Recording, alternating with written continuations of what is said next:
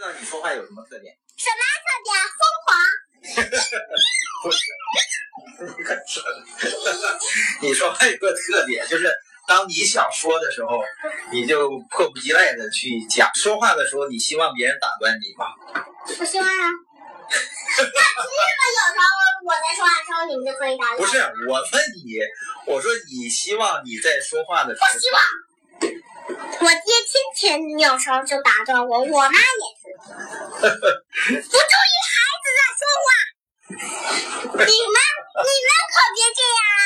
提醒各位家长，Don't do that。你这是到哪一爬？你这 You can't do that. Don't do that。这是我和小小贝儿的一段对话。小小贝儿呢是超级活泼型。非常愿意说话，也愿意抢话说，而且呢，他对别人打断他说话呢极为不满，他却呢总是要打断别人。但你有没有发现，有的人即使长大了也是这样的？就是我们在说话的过程中，想要真正影响别人，最大的错误就是把表达自己的观点和感情视为高于一切。我们很多情况下。总是迫不及待的想要表达自己的观点，实际上，大多数人真正需要的是被聆听。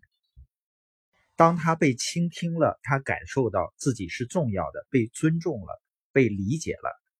一旦人们感受到自己被别人理解了以后，他就会更有积极性去理解你的观点了。你周围可能也有这样的人，他很有才华。但是在聚会的时候呢，他总是滔滔不绝。别人说话的时候呢，他就有些心不在肝上了。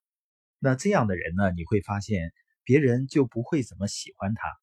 所以在人和人交流的过程中，最重要的还不是你说什么，最重要的是用心倾听。